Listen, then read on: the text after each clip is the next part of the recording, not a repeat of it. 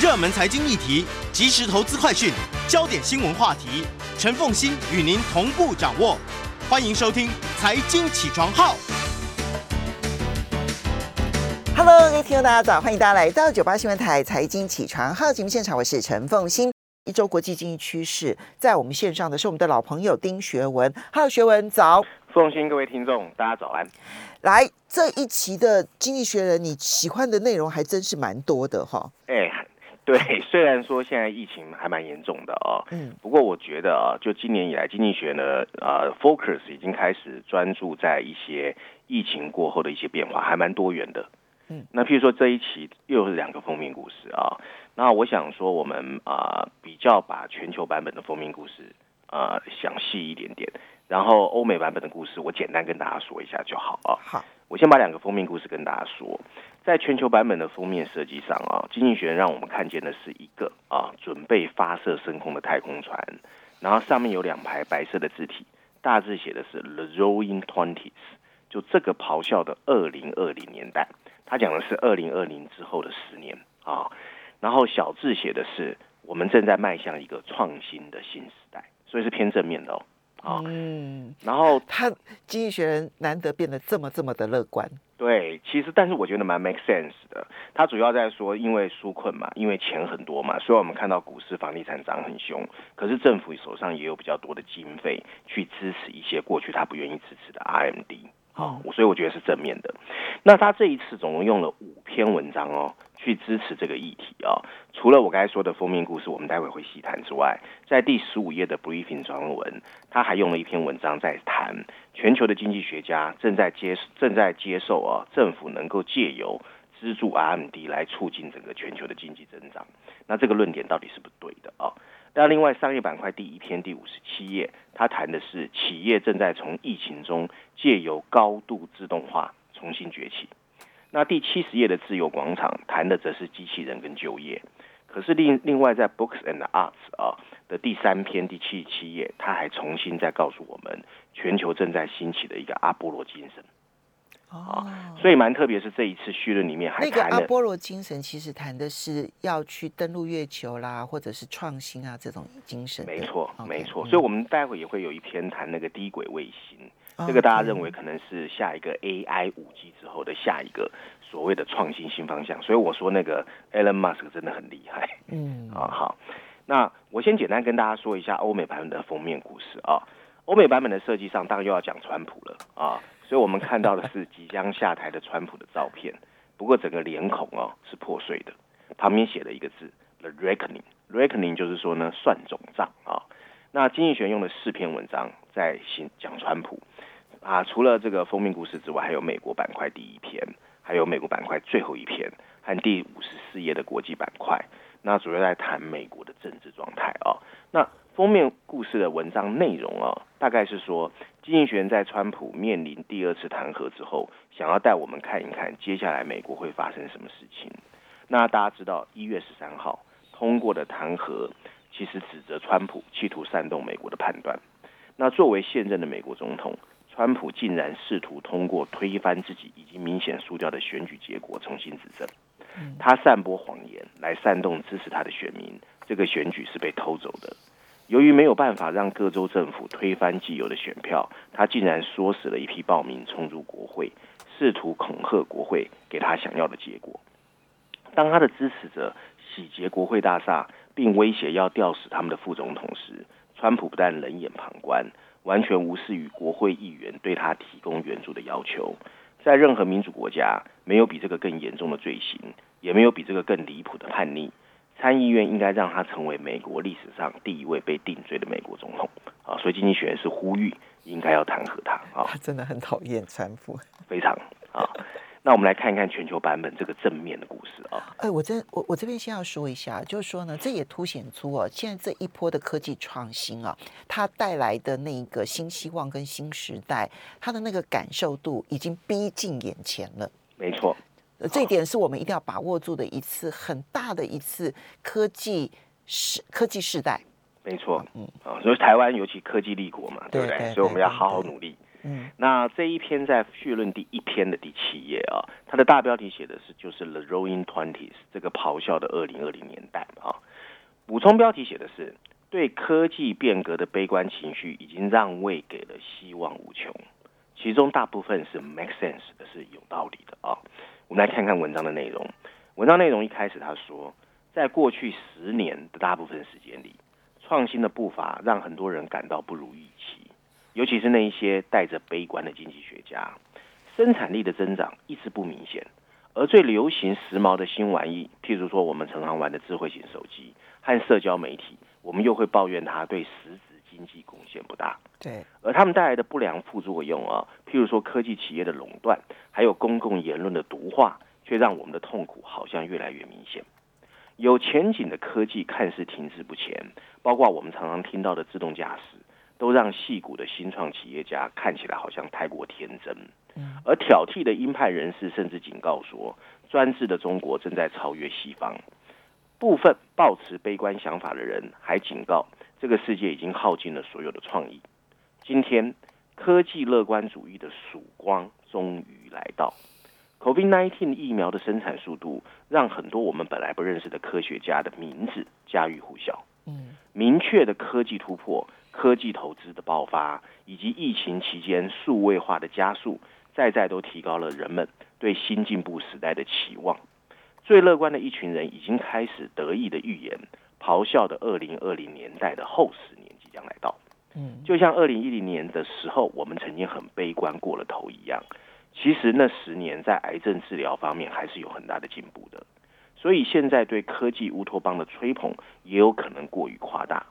但是如果政府真的愿意竭尽所能帮助新科技的蓬勃发展，那非常可能会提升人类的生活水平的真实可能性的创新时代，这一次真的来了。在资本主义的历史路途上，快速的科技进步，我们早已经加都已经成为一种常态。十八世纪，我们看到工业革命和机械化工厂；十九世纪，我们看到铁路和电力；到了二十世纪，我们看到汽车、飞机、现代医学。诚然，一九七零年代以生产力衡量的整体生产力增长确实放慢了，但妇女进入劳动力市场却事实掩盖了这个时期对经济的影响。然后，一九九零年代，个人电脑引入了，再次让生产效率得到突飞猛进的提高。但整个情况到了两千年代后，突然陷入停滞不前。嗯，有三个理由啊，让我们相信这个大停滞即将结束。首先，第一个啊，最近有一系列具有变革潜力的新发明，譬如说，我们看到辉瑞啊，BioNTech，我们谈过这个疫苗背后的可编辑 RNA 技术，以及定制抗体治疗的成功，展示了生化科学正在赋予医学新的力量。无论是治疗疾病、编辑基因，还是在实验室里面培育人造肉品，人类都越来越有能力按照自己的意志去改变生物。人工智慧也终于在各个场景显示出令人瞩目的进步。DeepMind 啊，创建的一个程序是属于 Alphabet 的，显示出了出色的预测蛋白质形状的能力。嗯，去年香夏天，OpenAI 推出了迄今为止最好的自然语言的算法 GPT Three。自十月份以来，无人驾驶计程车已经在美国的亚利桑那凤凰城开始搭搭载客人，而可再生能源的价格的惊人下跌，更使得政府相信他们的绿色投资即将获获得丰厚的回报。嗯，连中国都承诺到二零六零年，他们一定要实现碳中和啊！值得乐观的第二个原因是，全球对新科技的投资大幅增加。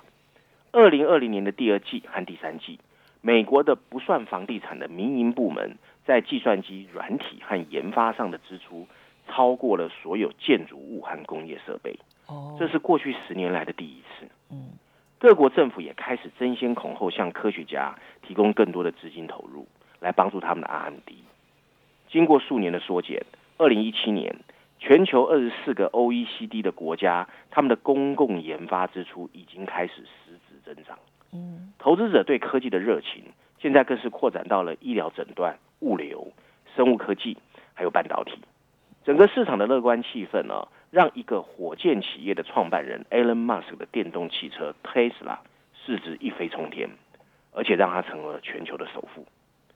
第三个让大家欢欣鼓舞的原因呢，就是对新科技的迅速采用，不仅仅是员工积极参加视频会议，消费者选择了电子商务，他们更让这些进展缓解了住房的短缺，还有工作的原本限制。疫情还加速了数位支付、远程医疗，还有工业自动化的采用。所有一切都在提醒我们，逆境常常会迫使社会更加进步。应对气候变化的曲折，以及中美之间的对峙，更进一步刺激大家不得不采取更大胆的举措。嗯，但创新并没有办法让经济体摆脱增长结构性的被拖累。随着社会变得更加富裕，他们会将收入的比较大的一部分用于劳动密集型的服务，譬如说我们到饭店用餐，那里根本不可能导入自动化。对生产力的增长贡献也不大，而人口老龄化也将继续吸引我们从事低生产效率的，譬如说家庭护理。除非绿色能源变得比化石燃料便宜，否则脱碳经济不会促进长期的增长。可是，我们还是有理由相信，新一波的创新浪潮会尽快扭转经济活力的下降，而这个下降是二十一世纪整个放缓的两成以上的原因。假以时日。他们会大大提高整个我们的生活水平，诸多的服务行业，包括医疗保险和教育，也将陆续从更多的创新中解放出来。最终，合成生物学、人工智慧和机器人技术，更可能会颠覆几乎所有事情的完成方式。好，我们稍微休息一下。刚刚所提到的那些现象，也就是意味着说，所有科技要改变的未来，其实现在都在实现当中，用钱实现当中。欢迎大家回到九八新闻台财经起床号节目现场，我是陈凤欣。一周国际经经济趋势，在我们线上是我们的老朋友丁学文。这一期《经济学人》的全球版本的 Cover Story 真的是一个极为乐观的一个版本呢。那么，嗯，过去一向扮演乌鸦的《经济学人》，这一次在科技变革上面，他。他用了极大的篇幅要告诉大家，这些梦现在都在实现当中。不只是它的潜力现在已经大幅度的发挥，不管是生技的、AI 的、自动驾驶车的、新能源的，还有最重要的是钱的投资，从政府到个到公司，然后到个人，你都很明显的看到那个研发投资的相关的资金大幅度的成长。第三个是因为你已经看到运用了，而这些运用也真的已经在改变我们的生活了，而这些运用也真的让公司赚到钱了，所以这一切都已经不只是过去这十年来大家想象说啊，即将要出现什么科技，即将出现什么科技，no，不是梦想了，它就已经正在实现中了。对，然后还有最后一啊一段啊，我把它讲完，最后一段是对政府的呼吁了啊，他说呢。尽管民营企业可能会是最终决定哪些创新能够成功或失败的单位，不过政府也会越来越多可以发挥的角色。他们应该承担起更多属于外太空项目的风险。国家可以有效的对这些研发进行更多更好的补贴，例如为解决了定义明确的困难者提供补贴或奖励。国家在快速创新如何在经济中扩散，也具有重大的影响力。各国政府还需要确保监管和游说活动不会减慢破坏性创新的速度。这在一定程度上包括为那些生计受到破坏的人提供足够的安全生活网。目前的创新呢，还过度集中在少数的大企业身上。嗯，要让整个经济体都能够雨露均沾，则需要强有力的反垄断法的执行，还有放松智慧财产的制度管理。政府如果能够勇于接受挑战，那么，更快的增长和更高的生活水平就可以实现，并让我们能够成功对抗悲观论者。二零二零年代开始于一个令我们痛苦的疫情的经历，但如果我们制定了正确的政策，未来十年我们的生活会更加美好。难得哦，经济学人居然主张要有补贴跟奖励。嗯，没错。第二个部分是他居然主张要放宽智慧财产权。嗯。这两个主张都跟过去长期经济学人的呼吁立场都不太一样。对的，我觉得这个变化很值得关注。嗯，好，接下来我们再来看到的是《伦敦金融时报》，你要挑选这一篇哦，太棒了！你要特别谈电动车，因为你真心觉得它实在是大爆发年已经出现了，对不对？对，如果大家说二零二零年最大惊奇是什么啊？其实就对电动车嘛，特斯拉嘛，涨了七倍嘛。八千亿美元，首富都是他，对吧？不过，伦敦金融时报这一次变乌鸦了，他在警告我们特斯拉的转折即将来到啊，所以我觉得这篇文章蛮勇敢的哦。他是警告特斯拉哦，他并不是警告电动车哦。没错好，讲得好。嗯，对，这篇社论呢是在二呃一月十三号上礼拜的一篇全球社论，它的大标题写的是今年有可能成为电动车起飞的转折点啊，然后补充标题是挪威的电动车成功经验可以给其他国家提供一个政策方向哦，它针对的是政府 government 啊，我觉得蛮好的。文章一开始他告诉我们啊，有迹象表明。二零二一年很可能会成为一个电动未来的开端。挪威在推广电动车方面的成功，已经为其他国家推动绿色工业革命提供了一个很好的政策经验。电动汽车行业曾经出现过许多虚假、虚假的黎明啊！十九世纪末，法国和英国就曾经是电动车领域的两个领先的国家。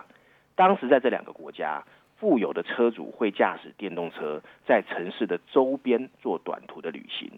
然而到了二十世纪末，因为丰富石油储量的出现，还有更大规模的公路网的建设，削弱了当时使用电动车的理由，所以人们开始还是回去开燃油车啊。过了一百年，一个世纪后的今天，污染严重的柴油车还有汽油车还在全球车辆销售中占据主导。但已经有非常令人鼓舞的迹象表明，二零二一年可能成为一个持久的电动车未来的开端。财富建立在化石燃料基础上的挪威，去年成为全球第一个电动汽车销量超过燃油汽车和混合动力的国家。二零二零年，电动车在挪威销售的所有新车所占比率高达百分之五十四，创下了全球纪录。哇，真的耶，超过一半哦四哎，哦，对，大部分国家都是低于十趴哎，三 percent，全世界三 percent 对啊。，嗯，而十年前这个比例只有百分之一。虽然还有一段路要走，但挪威似乎有望实现二零一六年挪威政府设定的目标，就是他们要在二零二五年禁止所有的内燃机汽车在挪威的销售。随着各国政府都开始哦在制定寻求在新冠病毒疫情过后重建本国经济，挪威在推广电动车的成功，可以提供我们很重要的经验，甚至指导其他国家如何有有针对性的政策，帮助改变消费者行为，以及刺激民营部门的投资。早在一九九零年，挪威政府就以暂免车辆购置税的形式，给予电动车大力的支持。此举后来被证明是重要的第一步。从那个以后啊，他们包括降低公路税、免收过路费，还有公共渡轮费在内的其他举措，帮助刺激了人们对电动汽车的接纳。而至关重要的是，虽然大规模的充电桩基础设施是在政府资金的支持下开建的，可它带动了随后的民营部门的跟进投资。挪威的化石燃料带来的财富，还帮助冲缓了税收的损失。但该国的成功为其他国家推动绿色工业革命提供了一条路线图。英国首相 Boris Johnson 就在去年承诺，到二零三零年他要停止销售新的燃油汽车还有火车。作为一项绿色十点计划的一部分，这个目标值值得称许。但只有在改善现有电动车充电基础设施的情况下，才可能实现。对，英国的汽车行业组织去年九月指出，想让客户需求跟上市场提供的零排放车型数量的增长，到二零三五年至少需要建造两百八十万个公共充电桩，这需要一百六十七亿英镑的投资。最终，我们的目标必须是让电动车企业凭自身实力实现商业化。当电动车的生产成本跟传统的燃油车相当的时候，关键的转折点就会到来。大规模生产和竞争会有所帮助，而 iPhone 制造商 Apple 有意通过跟现代汽车合作进军电动车行业，表明生产和竞争两方面都在大幅推进。挪威已经开始取消先前给予电动车的一些附加福利，譬如说免费停车、免费充电，还有免过路费。下一个关键问题将是什么时候可以逐步恢复针对电动车的课税？这是观察重点。电动车行业面临的一个关键挑战，将是如何以更低的生产成本生产更高效的电池。文章最后一段提到哦，目前看来，全球电动车销量今年还会增加五成以上或者更多。这种预测中的乐观情绪是有根据的。与此同时，Tesla 在股市的出色表现已经让 Elon Musk 成为了全球首富。这告诉我们，无论哪家企业最终主导电动车的未来，投资者都正在压住电动车肯定会继续存在。嗯，听起来他是整个对电动车产业是非常的乐观，乐观啊。嗯，只有最后一句稍微提到说，不一定是特斯拉就对了。对的，对的，只是这样子轻轻的带过而已。对，但是其实最近我有看美国的媒体哦，因为美国最近福特跟 Volkswagen 开始卖电动车，嗯而且销量很好。它在欧洲也销量很好。对，所以特斯拉能不能独领风骚，今年确定确实是转折年。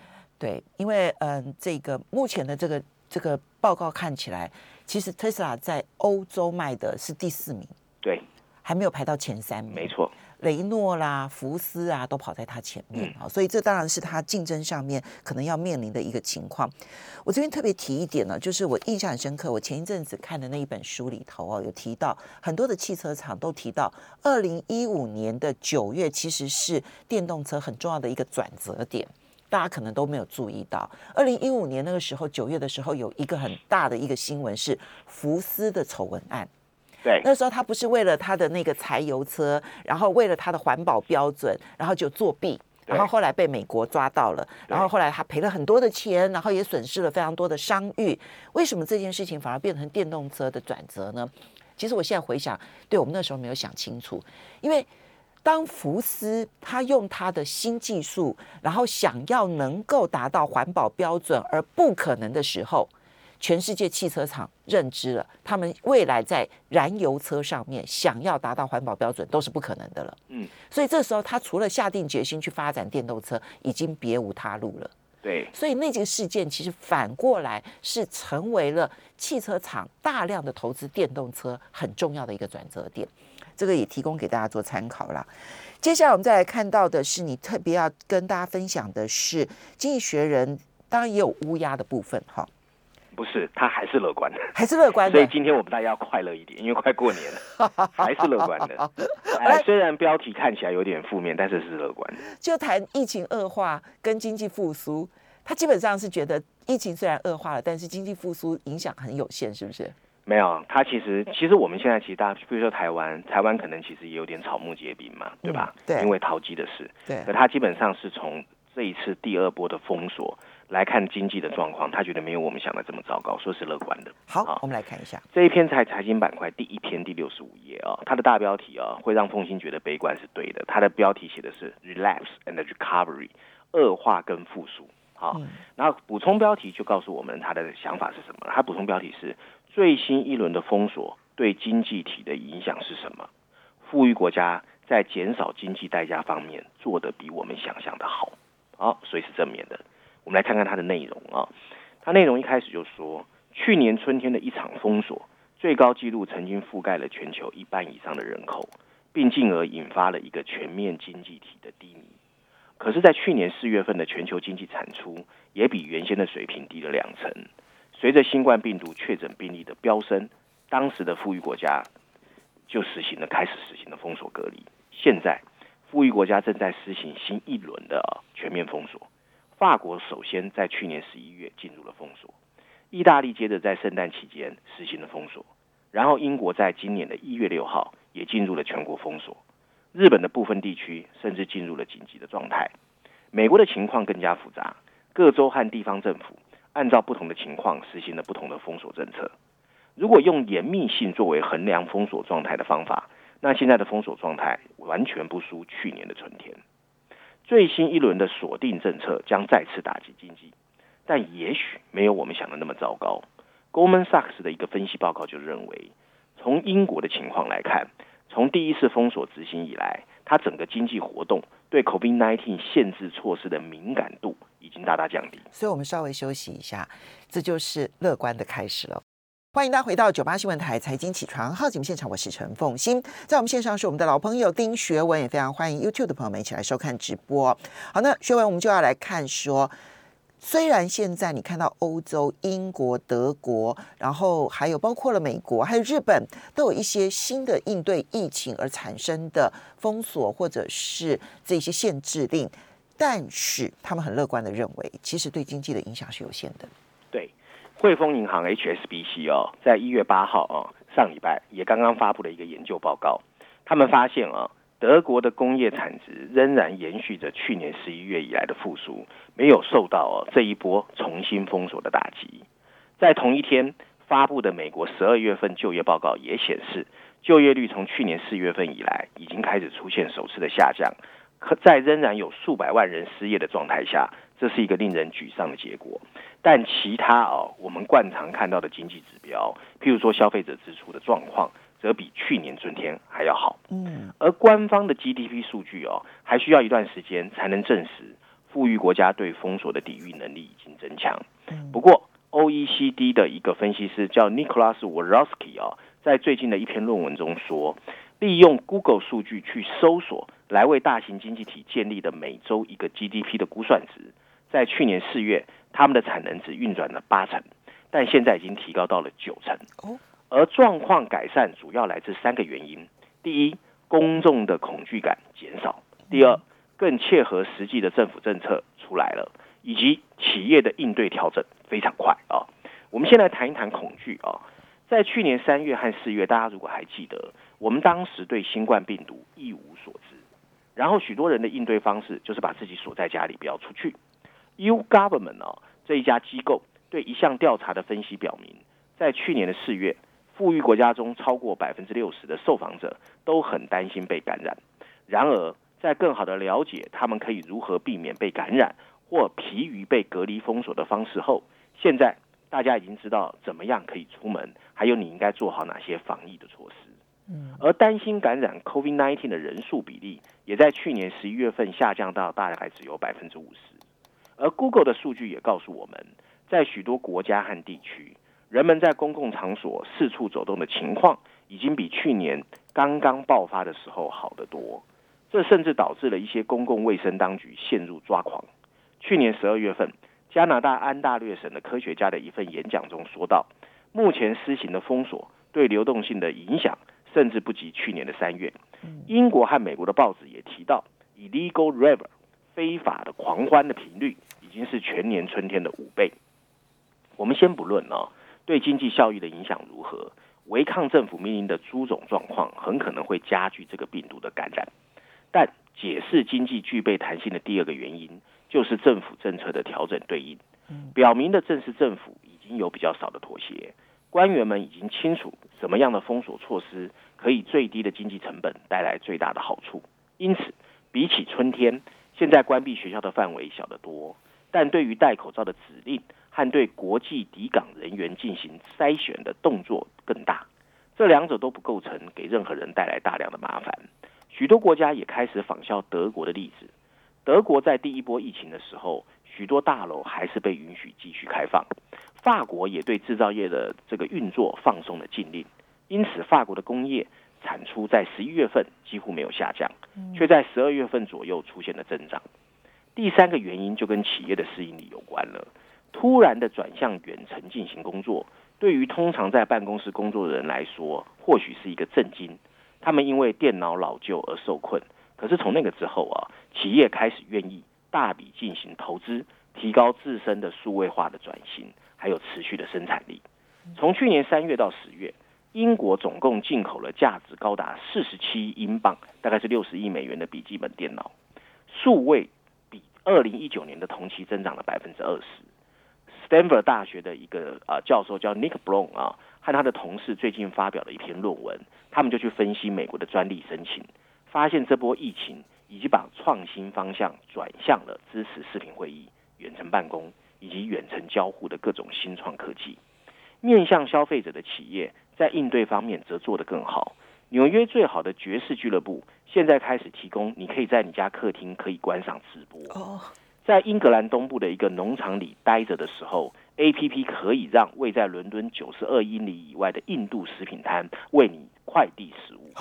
虽然根据官方的数据，在英国去年底开业的企业比例不比夏天少。美国的中小企业情况或许并非如此，但还是比去年春天的状况来得好啊。面对新一波的封锁浪潮，经济的这种弹性给了我们很深的含义。当病毒最初开始传播时，政府曾经打算完全冻结经济，但随着时间的流逝，我们已经清楚发现。活动可以找到适应这个疫情冲击的方式，这意味着各国政府应该可以减少财政的支持，而这恰是二零二一年我们现在眼见所及的政府新计划。文章最后一段提到，此外，由于在最新一轮的封锁期间已经不会有资源被浪费的情况，因此各国经济受损程度会得到改善，那还可以让产量在各种限制取消后迅速恢复生产的运作。Morgan Stanley 的一个分析师就预计，美国的 GDP 有渴望在今年年底前恢复到疫情爆发前的增长趋势。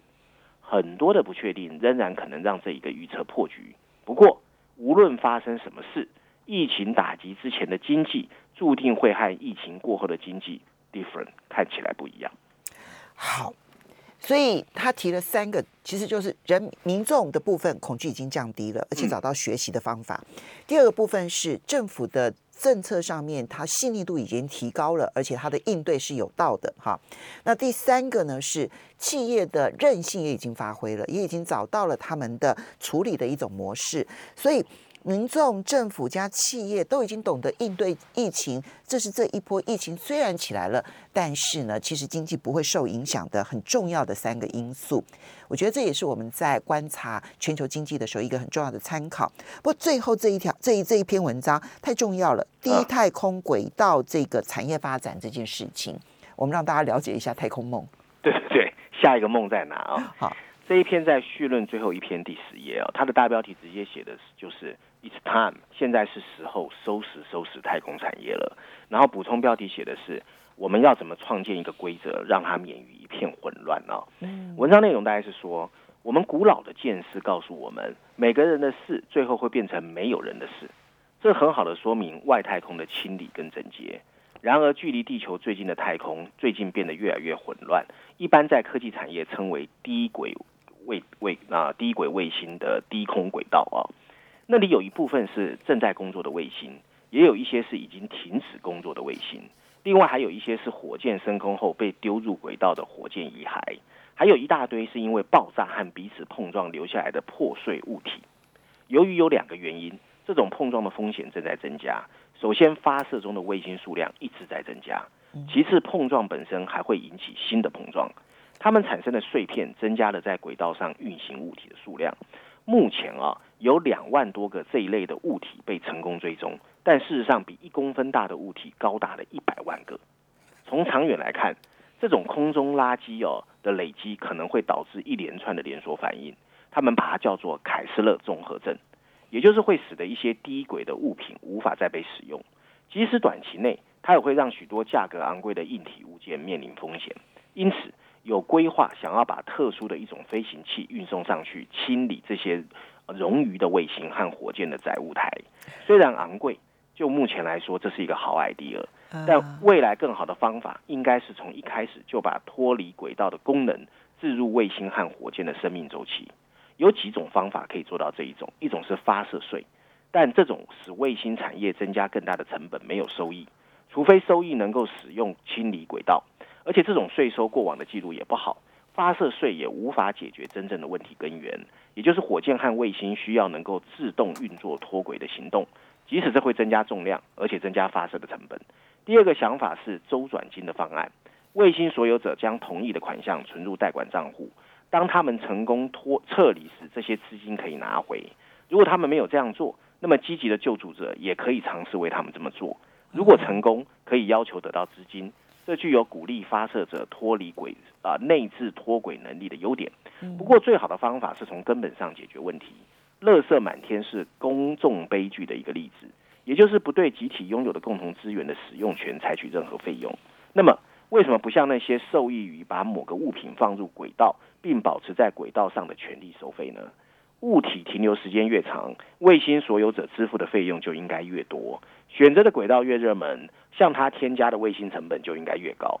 这就衍生了由谁来负责收费？对，一九六七年签署的外太空协约，将运行物体的责任分配给了发射这个物体的国家，并要求签署方应该避免对外太空和天体造成有害的污染。就低轨道而言，这实际上没有作用。法国要求把火箭推出器丢在海中，也就这样。对于具有太空发射能力并因此有兴趣保持太空清洁的国家，制定一个新的具体协议有必要。好好规划条约，将可以让外太空变得更整洁，让它可以被更有效的利用，并从目前看来没用的资源中获取有用的收入。对，处理好没有能力参与卫星产业却想参与的对象非常重要。有能力经营卫星事业的国家，也许可以开放。想利用这种方式利用获利的企业参与营运，去向没有自己发射能力的国家提供服务，并要求他们分担一定比例的轨道费用。其他大自然的公寓，例如海洋和大气层，由于缺乏合理的联合安排，也在遭受破坏，并且毫无方法组织。我们应该想办法让外太空不要列入其中之一，为时未晚。嗯，所以他现在积极的呼吁大家赶快来看那个针对那个太空垃圾这件事情来处理，对不对？对。哦，这对于我们没有办法自己来发射卫星的人，虽然我们有做卫星了，但是我们没有办法。我跟你讲哦，台湾其实是全世界很好的 solution provide，就像我们科技半导体，台湾在发射卫星、还有通讯卫星、低轨通信卫星这一块是很强的。哦去过阳明山的你就知道。好，所以。要好好，大家开始注意这些话题了。好，这真的是一个科技以及呃这一个乐观经济的一期哦，希望大家能够跟大家来分享。大家谢谢学文。